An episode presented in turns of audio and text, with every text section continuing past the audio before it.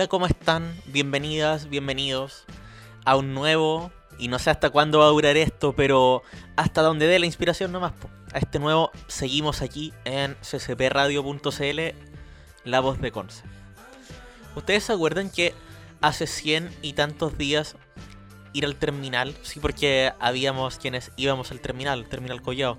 Ya sea para viajar, reservar pasajes o comprar bebida si es que te gusta el fútbol, no es mi caso, e, ir a ver un partido, se podía decir que el terminal tenía un folclore propio, por el tipo de personajes que aparecían, por la cantidad de gente, por la diversidad de personas, para bien y para mal en algunos casos, dependía de cuánto tiempo tuvieses. Por ejemplo, probablemente te pasó que ni siquiera querías viajar, ibas a acompañar a un amigo, a dejar a un amigo, y se asomaron al terminal acompañándolo mientras 10 personas con un vaso de café en la mano, camisa blanca, corbata negra o ploma, camisa metida debajo del pantalón sin falta y las últimas noticias bajo el brazo, te gritaban preguntándote en la entrada si querías ir a algunas ciudades. Oiga, va para Santiago, a chillar los pasajes, eh, saliendo Curicó a las 7 y media y un montón de frases parecidas. Y bueno, evidentemente no querías viajar, y menos a esas ciudades. No sé a quién le gusta viajar a Santiago por gusto. No, igual tiene un circuito turístico atractivo, pero no, no está dentro de mis intereses en este momento, ni durante esos días. De hecho, muchas veces dije que necesitaba una polera que dijera en texto, en, letras negras con fondo blanco, no voy para Santiago, exclusivamente para poder entrar tranquilamente al terminal Collao.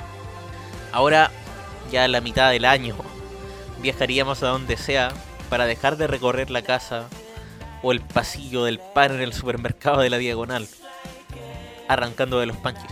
Pero eran, otros tiempos. Qué lejano suena febrero del 2020, enero del 2020. Y fue hace solo 7, 8 meses. Y eso te demuestra algo, uno extraña hasta lo malo.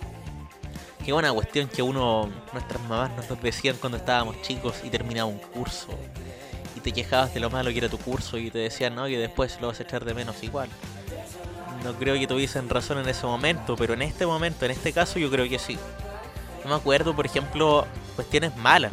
El vendedor de pasajes de, de algunas empresas de buses, muchas veces te miraba con una mirada más fulminante que la de un guardia de la biblioteca de UDEC cuando te pide la tarjeta, esa que hay que usar para entrar, o la TNE, que no, no sabes dónde está esa TNE con el sello raspado, donde a duras penas se podía leer 2019 con fondo morado en ese sticker que vendían tanto en Maipú con Aníbal Pinto.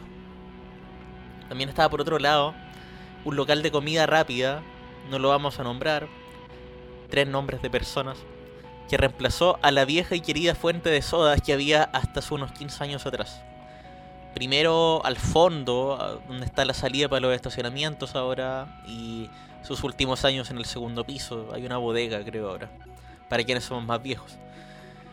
Ese espacio donde hasta los sobres de sal, esos sachets tamaño estampilla, no tenían sal, pero lo disfrutabas porque eran momentos para compartir, despedirte de alguien, viajar a ver a alguien, reír, llorar. Se vivieron muchas muchos sentimientos, muchas emociones en torno a una hamburguesa de dos lucas. Extraño esos viajes de dos horas para ver a mi mejor amiga, precedidos por esa voz inentendible que nunca se entendió con todas las remodelaciones del terminal, las nuevas tecnologías, nunca se entendió que decía algo más o menos así. Hace su salida a las 10 de la mañana, bla bla bla bla bla. Y yo lo dije bien, al menos creo que se me entendió. Bueno, ¿qué será de la persona? Ya decía eso. ¿Era una persona? ¿Era una grabación? ¿Era, era Siri? ¿Era el traductor Google? Si era una persona, ¿estará bien? ¿Se habrá hecho el PCR? Tampoco olvidémonos de la señora con overol rojo o azul que se subía sagradamente a vender las últimas noticias, Crónica, La Estrella, La Cuarta, etcétera, cuando esos diarios solo cubrían farándula y no el backstage de la, de la pandemia desde la camioneta de Martín Cárcamo. Supongo que se acuerdan de eso. Misma pregunta me hago, ¿estarán bien?